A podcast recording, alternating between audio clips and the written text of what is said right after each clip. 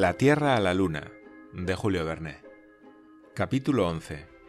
Florida y Texas. Faltaba resolver el lugar más propicio para el experimento.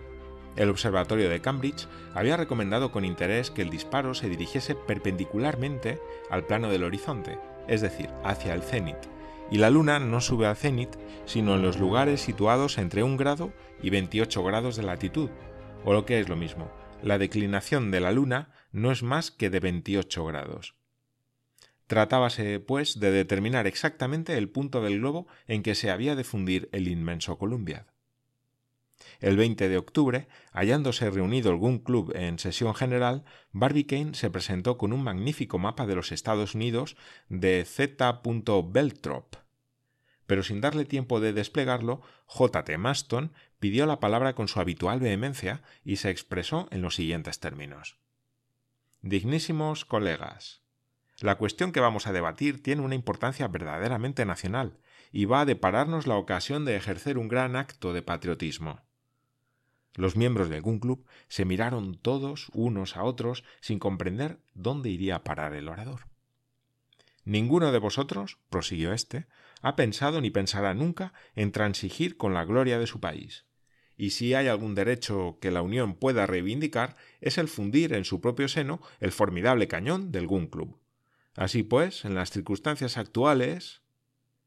Insigne Maston, dijo el presidente. Permitidme exponer mi pensamiento, repuso el orador. En las circunstancias actuales tenemos que buscar un sitio bastante cerca del Ecuador para que el experimento se haga en buenas condiciones. Si me dejáis hablar, dijo Barbicane. Pido que no se opongan obstáculos a la libre discusión de las ideas, repuso el displicente J. T. Maston, y sostengo que el territorio desde el cual se lance nuestro glorioso proyectil debe ser parte integrante de la Unión. Sin duda, respondieron algunos miembros. Pues bien, puesto que nuestras fronteras no son bastante extensas, puesto que al sur nos opone el océano una barrera insuperable, puesto que tenemos necesidad de ir a buscar más allá de los Estados Unidos este paralelo 28 que nos es tan preciso, se nos presenta un casus belli legítimo, y pido que se declare la guerra a México. No, no. exclamaron muchas voces al unísono. ¿Con qué no? replicó J. T. Maston. No, es un monosílabo que me resulta totalmente incomprensible en este recinto. Pero escuchad.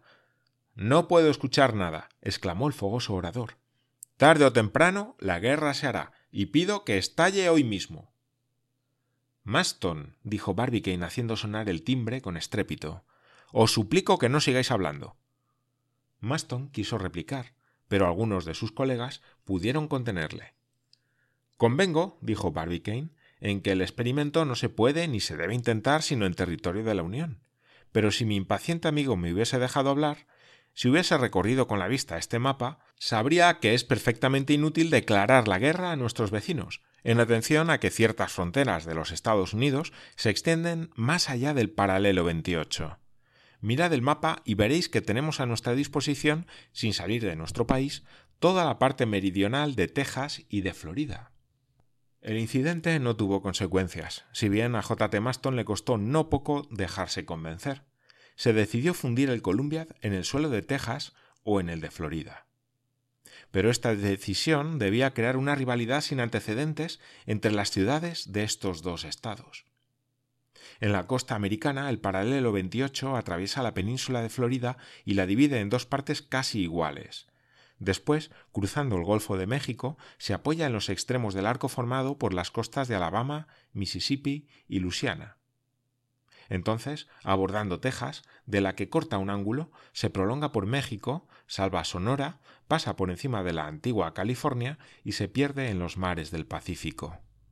Situadas debajo de este paralelo, no había más que las porciones de Texas y de Florida que se hallasen en las condiciones de latitud recomendadas por el Observatorio de Cambridge. En su parte meridional, Florida, erizada de fuertes, levantados contra los indios nómadas, no tiene ciudades de importancia. Tampa es la única población que por su situación merece tenerse en cuenta. En Texas las ciudades son más numerosas e importantes. Corpus Christi en el distrito de Nueces y todas las poblaciones situadas en el río Bravo, Laredo, Realitos, San Ignacio, Webb, Roma, Río Grande City, Far, Edimburgo, Hidalgo, Santa Rita, Panda, Brownsville, La Feria y San Manuel formaron contra las pretensiones de Florida una liga imponente. Los diputados tejanos y floridenses apenas conocieron la decisión, se trasladaron a Baltimore por el camino más corto, y desde entonces el presidente Barbicane y los miembros más influyentes del Gun Club se vieron día y noche asediados por formidables reclamaciones. Con menos afán se disputaron siete ciudades de Grecia la gloria de haber sido la cuna de Homero que el estado de Texas y el de Florida la de ver fundir un cañón en su regazo. Aquellos feroces hermanos recorrían armados las calles de Baltimore. Era inminente un conflicto de incalculables consecuencias. Afortunadamente, la prudencia y el buen tacto del presidente Barbicane conjuraron el peligro. Las demostraciones personales hallaron un derivativo en los periódicos de varios estados. En tanto que el New York Herald y la Tribune se declaraban partidarios de Texas, el Times y el American Review se constituían en órganos de los diputados floridenses. Los miembros del Gun Club estaban perplejos. Texas hacía orgulloso alarde de sus 26 condados, que parecía poner en batería, pero Florida contestaba que, siendo ella un país seis veces más pequeño, tenía doce condados que son relativamente a la extensión del territorio más que los 26 de Texas. Texas sacaba a relucir sus 300.000 habitantes. Pero Florida, menos extensa, se consideraba más poblada con sus 56.000. Acusaba a Texas de tener una variedad de fiebres palúdicas que costaba la vida a todos los años a algunos miles de habitantes. Y desde luego tenía razón. Texas, a su vez, replicaba que Florida, respecto a fiebres, nada tenía que envidiar a nadie, y que no era prudente que acusase de insalubres a otros países un Estado que tenía la honra de poseer entre sus enfermedades endémicas el vómito negro. Y Texas tenía razón también. Además, añadían los tejanos en el New York Herald algunas consideraciones que merece un Estado que produce el mejor algodón de América y la mejor madera de construcción para buques, encerrando también en sus entrañas soberbio carbón de piedra y minas de hierro que dan un 50% de mineral puro. A esto el American Review contestaba que el suelo de Florida, sin ser tan rico, ofrecía mejores condiciones para fundir y vaciar el Columbiad, porque estaba compuesto de arena y arcilla.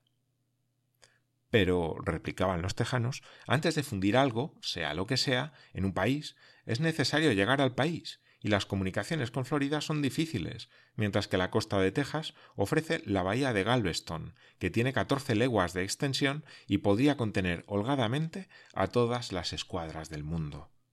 Bueno, repetían los periódicos defensores de Florida. Gran cosa tenéis en vuestra bahía de Galveston, situada encima del paralelo 29. ¿No tenemos acaso nosotros la bahía del Espíritu Santo, abierta precisamente a 28 grados de latitud y por la cual los buques llegan directamente a Tampa? Magnífica bahía, respondía sarcásticamente Texas. Una bahía medio cegada. Vosotros sois los que estáis cegados por la pasión, exclamaba Florida. Cualquiera, al oíros, diría que yo soy un país de salvajes. La verdad es que los semínolas recorren vuestras praderas. ¿Y vuestros apaches y comanches son gente civilizada? Después de algunos dimes y diretes, Florida llamó a su adversario a otro terreno, y una mañana salió el Times con la pata de gallo de que siendo la empresa esencialmente americana, no podía llevarse a cabo sino en un terreno esencialmente americano. A estas palabras, Texas se salió de sus casillas. Americanos. exclama. ¿No lo somos tanto como vosotros? Texas y Florida no se incorporaron las dos a la Unión en 1845?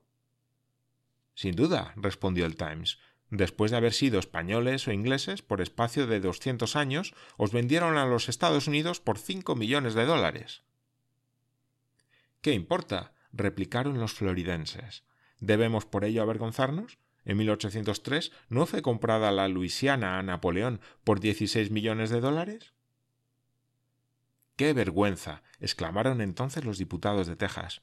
Un miserable pedazo de tierra como Florida ponerse en parangón con Texas, que, en lugar de venderse, se hizo ella misma independiente expulsó a los mexicanos el 2 de marzo de 1836 y se declaró República Federal después de la victoria alcanzada por Samuel Houston en las márgenes del San Jacinto sobre las tropas de Santana. Un país, en fin, que se anexionó voluntariamente a los Estados Unidos de América. Sí, por miedo a los mexicanos, respondió Florida. Miedo. Desde el momento que se pronunció esta palabra, demasiado fuerte en realidad, la posición se hizo intolerable. Era de temer un degüello de los dos partidos en las calles de Baltimore. Fue preciso vigilar a los diputados con centinelas. El presidente Barbicane se hallaba metido en un atolladero. Llegaban continuamente a sus manos notas, documentos y cartas preñadas de amenazas. ¿Qué partido había de tomar? Bajo el punto de vista de la posición, facilidad de las comunicaciones y rapidez de los transportes, los derechos de los dos estados eran perfectamente iguales. En cuanto a las personalidades políticas, nada tenían que ver en el asunto. La vacilación y la perplejidad se habían prolongado ya mucho y ofrecían visos de perpetuarse, por lo que Barbicane trató de salir resueltamente al paso, ocurriéndosele una solución que era indudablemente la más discreta. Todo bien considerado, dijo, es evidente que las dificultades suscitadas por la rivalidad de Texas y Florida se producirán entre las ciudades del Estado favorecido. La rivalidad descenderá del género a la especie, del Estado a la ciudad, y no habremos adelantado nada. Pero Texas tiene once ciudades que gozan de las condiciones requeridas, y las once, disputándose el honor de la empresa, nos crearán nuevos conflictos, al paso que Florida no tiene más ciudades que Tampa. Optemos, pues, por Florida. Esta disposición, apenas fue conocida, puso a los diputados de Texas de un humor de perros. Se apoderó de ellos un furor indescriptible y dirigieron insultos desmedidos a los distintos miembros del Gun Club. Los magistrados de Baltimore no podían tomar más que un partido, y lo tomaron. Mandaron preparar un tren especial, metieron en él de grado o fuerza a los tejanos y les hicieron abandonar la ciudad con una rapidez de treinta millas por hora. Pero, por precipitado que fuese su obligado viaje, tuvieron tiempo de echar un último sarcasmo amenazador a sus adversarios. Aludiendo a la poca extensión de Florida, península en miniatura encerrada entre dos mares, se consolaron con la idea de que no resistiría el sacudimiento del disparo y saltaría al primer cañonazo.